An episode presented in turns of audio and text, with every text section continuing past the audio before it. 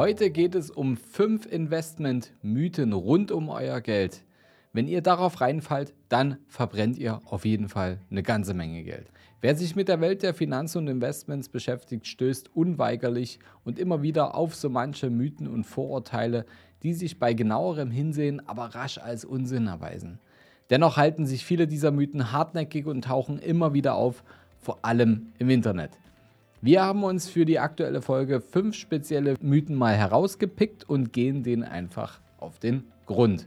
Vielleicht habt ihr ja das eine oder andere dieser Vorurteile auch schon mal gehört, aber bevor wir starten und insbesondere für alle, die hier zum ersten Mal reinhören, eine kurze Vorstellung. Herzlich willkommen zur neuen Folge vom Sparer zum Investor. Mein Name ist Fabian Schuster und meine Vision ist es, dass wir die Schere zwischen Arm und Reich hierzulande wieder ein Stück weit zusammendrücken. Wie kann uns das Ganze gelingen? Naja, wenn ich jetzt nicht gerade hier vor dem Mikro sitze, dann bin ich eben genau aus diesem Grund seit über zehn Jahren als Geschäftsführer und als Berater in unserem Unternehmen der Capri Consult tätig. Und mit unserem Team haben wir unabhängig und kundenorientiert schon mehr als 500 Menschen dabei unterstützt, vom Sparer zum Investor zu werden. Und so konnten wir in Kooperation mit unseren Kunden nicht nur hohe sechs, sieben oder sogar achtstellige Vermögenswerte aufbauen, sondern diese eben auch erhalten.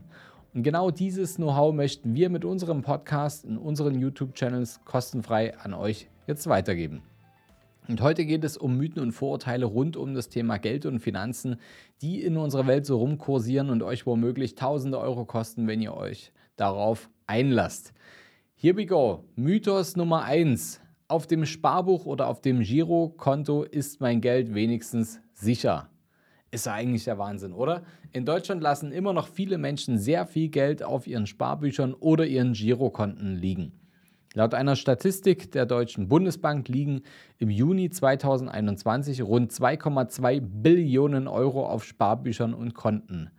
Billionen, ja, so viele Nullen sind das. Und daran, davon waren etwa 1,5 Billionen Euro etwa auf Girokonten und etwa 0,7 Billionen Euro auf Sparbüchern geparkt. Nach einer Umfrage der Bundesbank im Jahr 2020 horteten etwa 42 Prozent der Deutschen ihr Geld auf Sparbüchern und etwa 46 Prozent auf Girokonten. Leute, 46 Prozent, ist fast die Hälfte aller Deutschen. Und dabei weiß doch heute eigentlich jeder, dass die Inflation seit Jahren deutlich höher ausfällt als die Zinsen, die man auf Girokonten oder Sparbüchern erhält. Auch wenn jetzt gerade die Zinsen wieder ein bisschen angestiegen sind, die Inflation ist viel, viel schlimmer. Also, in der aktuellen Inflationswelle ist das sogar noch viel, viel krasser als bis vor wenigen Monaten. Wer selbst nachrechnet, der kommt schnell zu dem Ergebnis. Das Geld auf dem Girokonto oder auf dem Sparbuch ist quasi jeden Tag weniger wert. Das ist also passive, mutwillige Geldvernichtung. Und woran liegt es, dass trotzdem so viele Menschen ihr Geld nicht anderweitig anlegen? Ein Grund für die Beliebtheit von Sparbüchern und Girokonten als Anlageform liegt vermutlich in ihrer vermeintlichen Sicherheit. Sparbücher sind durch die Einlagensicherung des Bundesverbands deutscher Banken geschützt, so dass das angelegte Geld im Falle einer Bankenpleite bis zu einem bestimmten Betrag auch abgesichert ist. Meistens sind das um die 100.000 Euro. Auch Girokonten gelten in der Regel als sicher, da sie täglich verfügbar sind und auch ihre Einlagen durch die Einlagensicherung der Banken geschützt sind.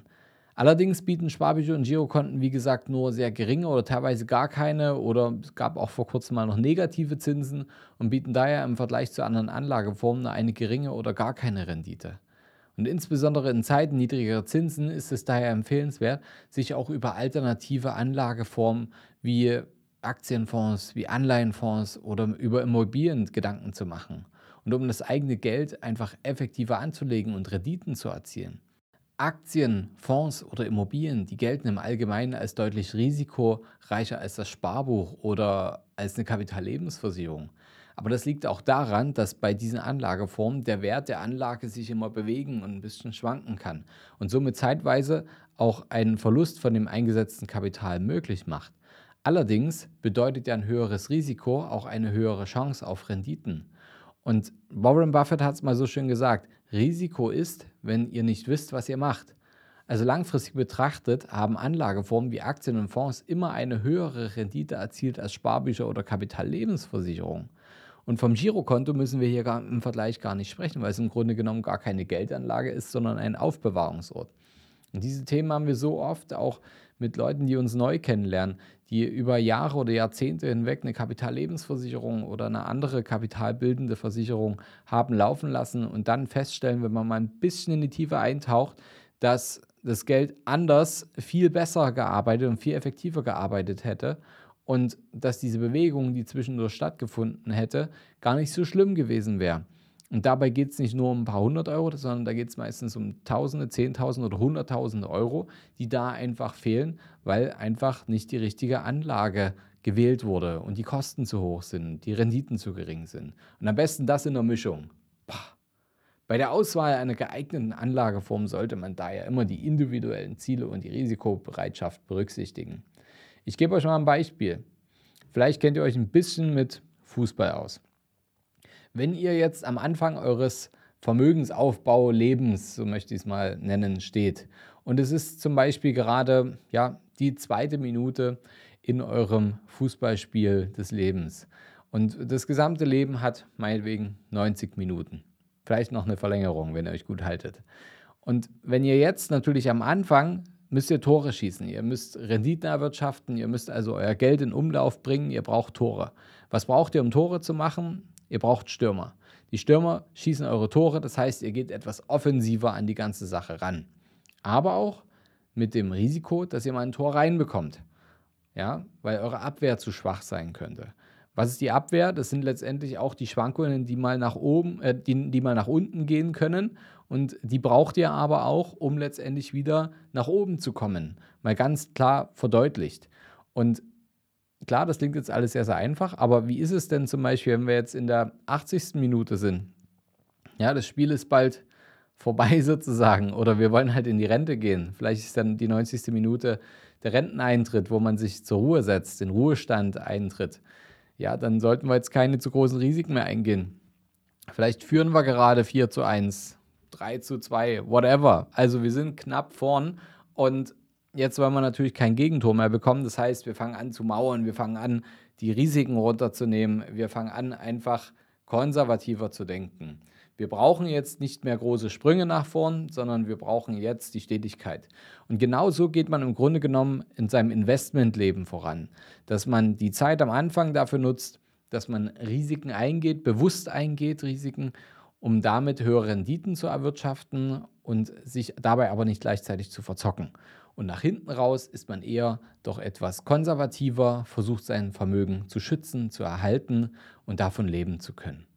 Klingt einfach, oder? Aber ja, genauso funktioniert das. Machen wir jeden Tag. Also das Girokonto und das Sparbuch sind auf jeden Fall keine sinnvolle, dauerhafte Alternative zum Geldanlegen. Ist klar, oder? Mythos Nummer zwei. Für erfolgreiche Investments müsst ihr vor allem den richtigen, perfekten Zeitpunkt erwischen, um mit dem Investieren zu starten. Ja, das ist ein Mythos, das sogenannte Markttiming. Schnell reingehen, Gewinne abgreifen, schnell wieder raus. Was beim sogenannten Trading ja üblich ist, erinnert, erinnert am meisten vielleicht ein bisschen an ein Spielcasino. Man setzt also alles auf die 12 und macht man das zum richtigen Zeitpunkt, kommt dann die 12 auch, dann ist man reich. Klar, oder? Ja, blöd nur, wenn der Zeitpunkt nicht der richtige ist und die 12 nicht kommt. Dann ist die Kohle weg. Mit Investieren hat das im Allgemeinen eigentlich gar nichts zu tun. Wovon wir hier sprechen, ist der Unterschied zwischen Investieren und Spekulieren. Und das ist hier sehr wichtig, denn es geht dabei um euer Geld, um euer Vermögen. Bringen wir mal Licht ins Dunkle.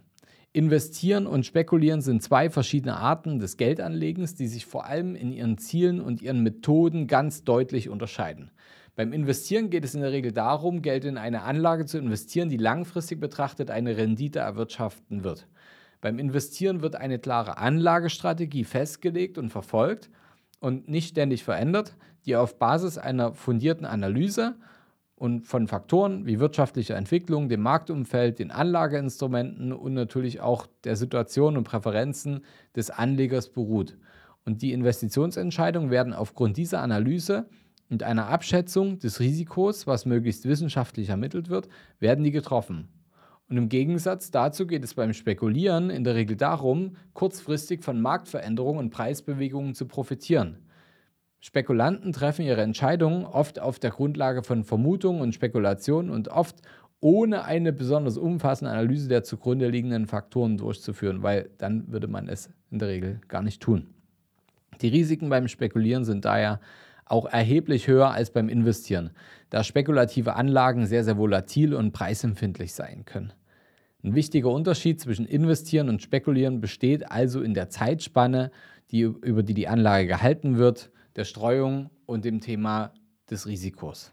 Investoren denken in der Regel langfristig und setzen auf eine nachhaltige Rendite, während Spekulanten kurzfristig agieren und versuchen, von kurzfristigen Schwankungen zu profitieren.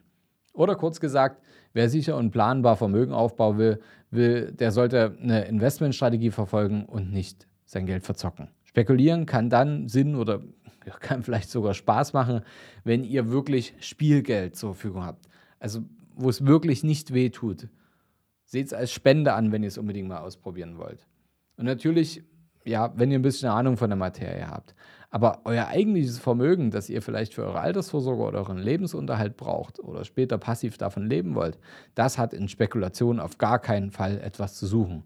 Und da solltet ihr auch keinen falschen Mut äh, zur, zur Brust nehmen, weil ähm, wenn ihr schon älter seid und jetzt vielleicht nicht mehr so viel Zeit habt, seid also geht auf die 90. Minute zu und denkt, ihr habt so wenig Vermögen aufgebaut, geht bitte niemals diesen Fehler ein und fangt jetzt an zu zocken.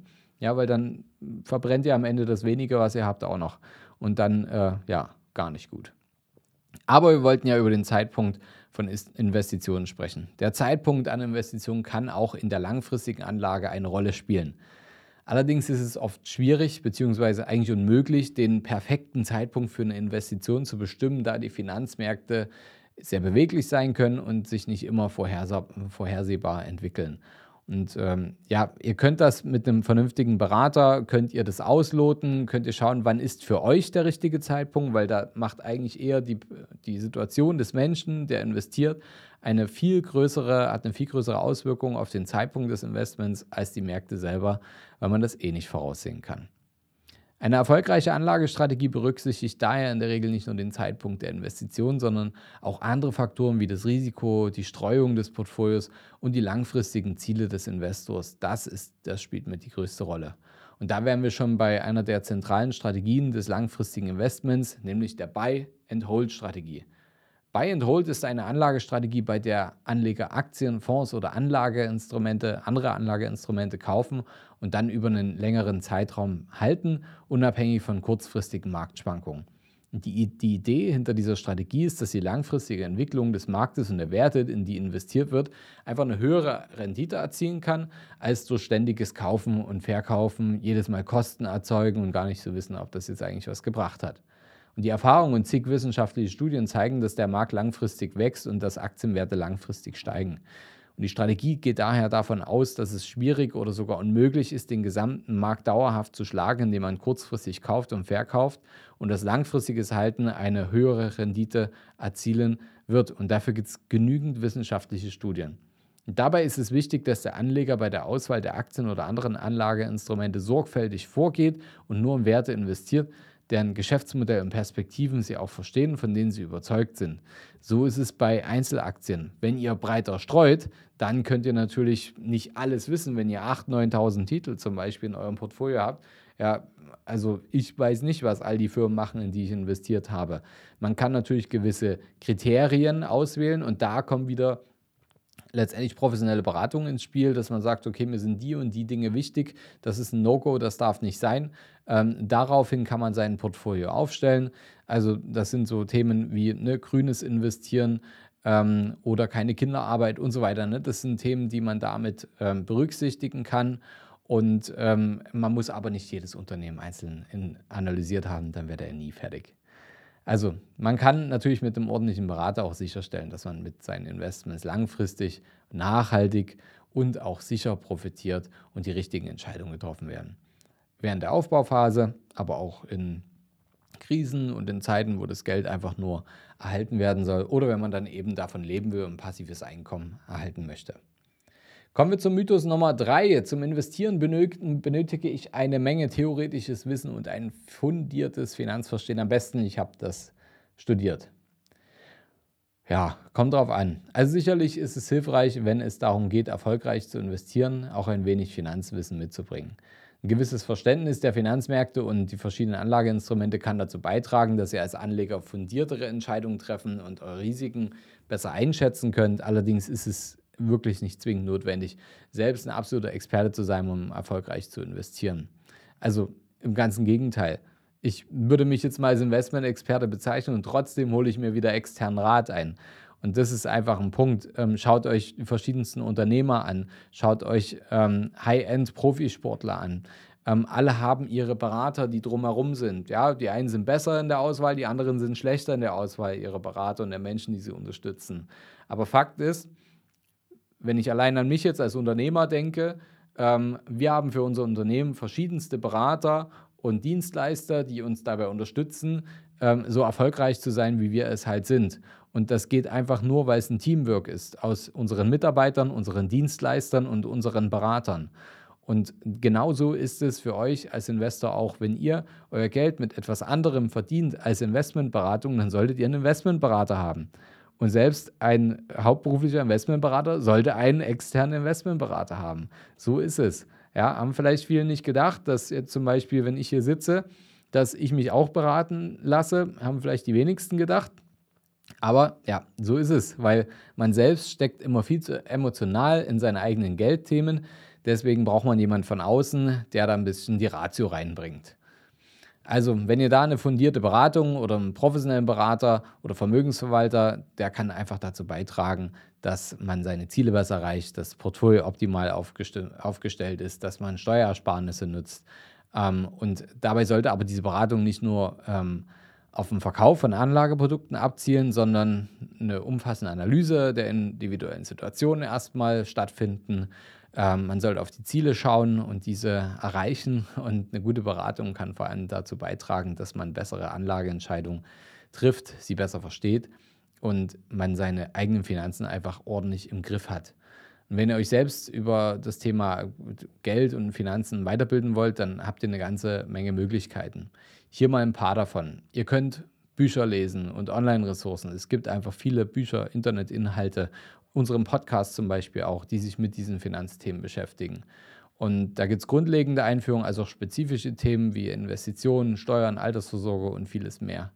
Ähm, es ist natürlich immer gut, wenn man einen Praxisbezug hat. Ja? Da lernt ihr am besten. Aber einige der bekannten Autoren auf dem Gebiet der persönlichen Finanzen sind zum Beispiel Robert Kiyosaki, kann ich empfehlen, Dave Ramsey, Benjamin Graham, John Bogle oder Warren Buffett. Und die Teilnahme, ihr könnt zum Beispiel an, an, an Kursen auch teilnehmen. Ähm, da gibt es einiges von Finanzdienstleistern und Institutionen und die bieten das online sowie offline an, die sich mit verschiedenen Finanzthemen beschäftigen. Aber ey, lasst euch keinen Mist aufquatschen, ja. Also schaut, dass ihr da nicht in eine Verkaufsveranstaltung kommt, wo ihr dann äh, am Ende irgendwelchen Quatsch kaufen müsst. Ihr könnt auch Apps nutzen, ähm, die euch beim Verwalten helfen können, aber da müsst ihr auch aufpassen, dass sich da nicht irgendwie ein Makler dahinter versteckt, der dann einfach eure äh, Produkte umbaut.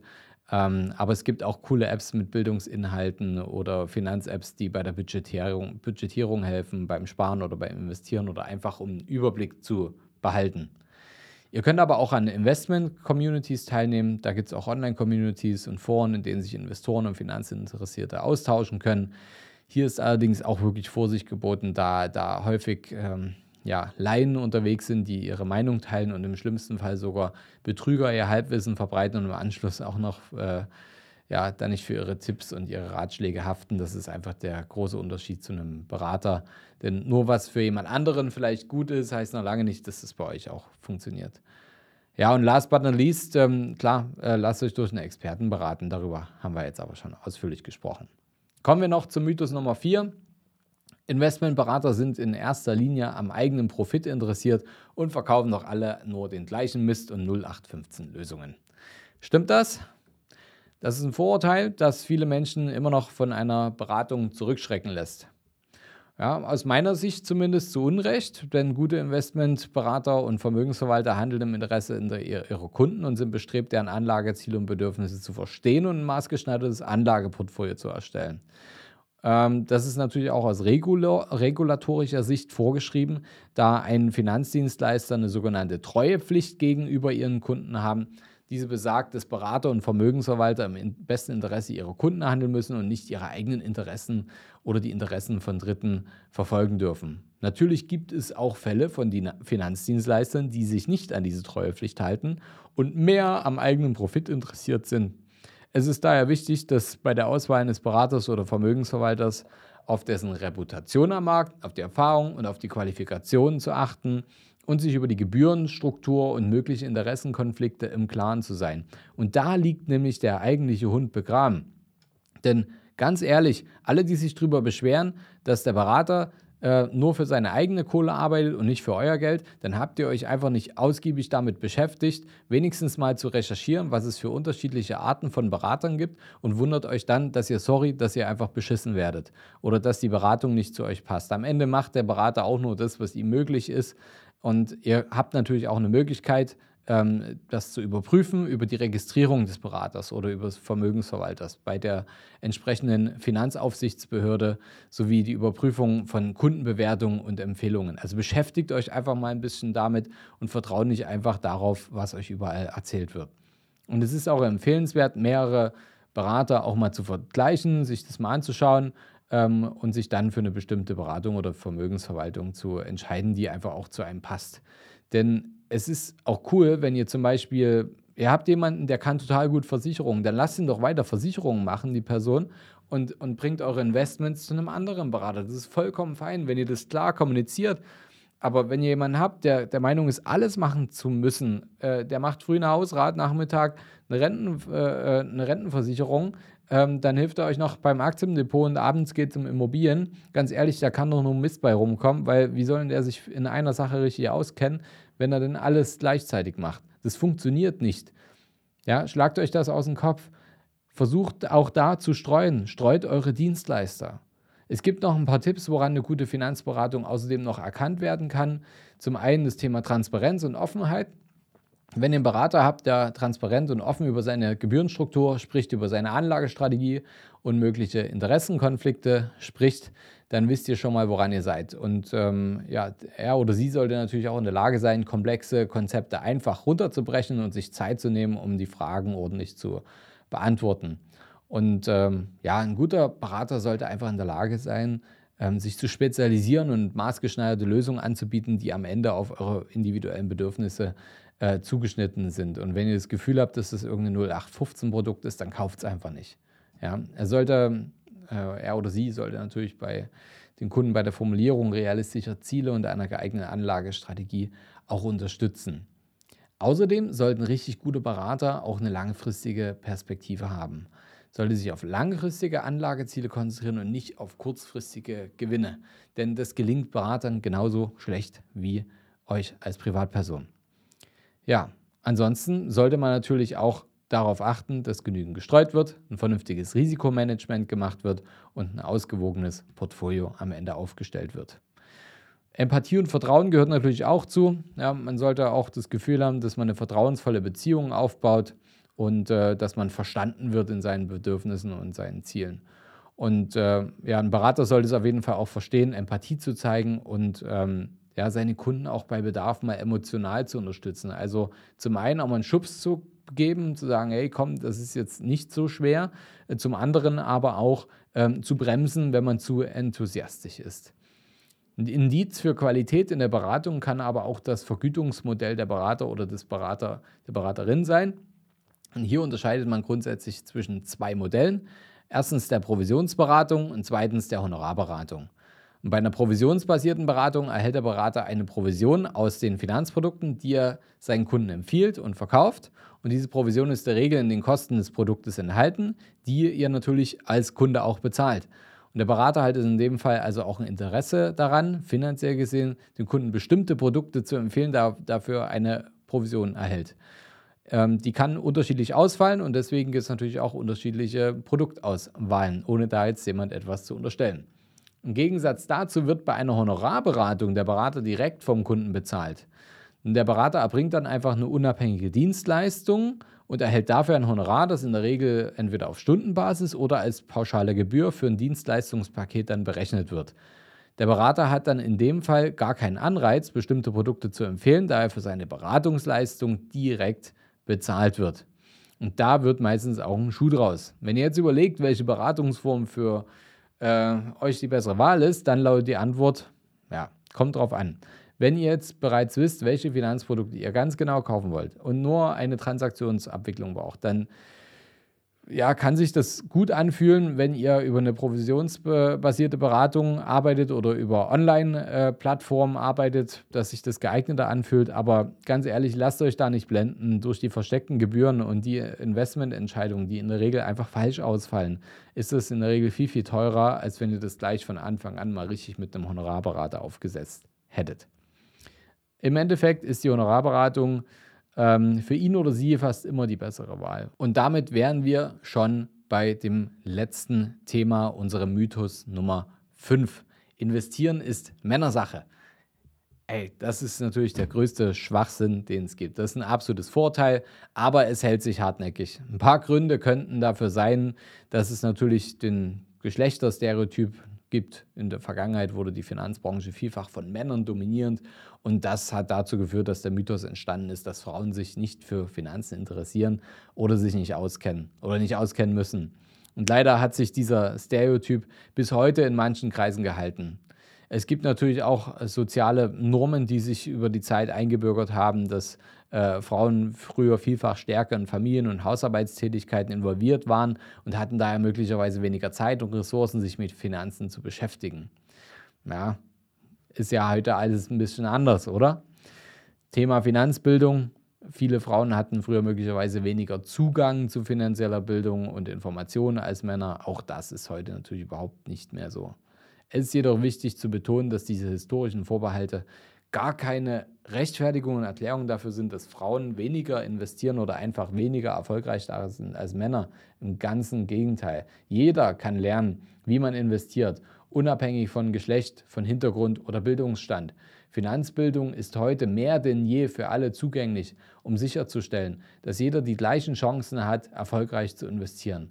Und allerdings gibt es auch ein paar frauenspezifische Themen, die man im Blick haben könnte, zum Beispiel die Berücksichtigung von biometrischen oder wirtschaftlichen Geschlechterunterschieden, denn da haben Frauen im Durchschnitt eine längere Lebenserwartung als Männer und verdienen in der Regel ähm, leider meist weniger als Männer im gleichen Alter. Ich hoffe, das ändert sich auch so schnell wie möglich.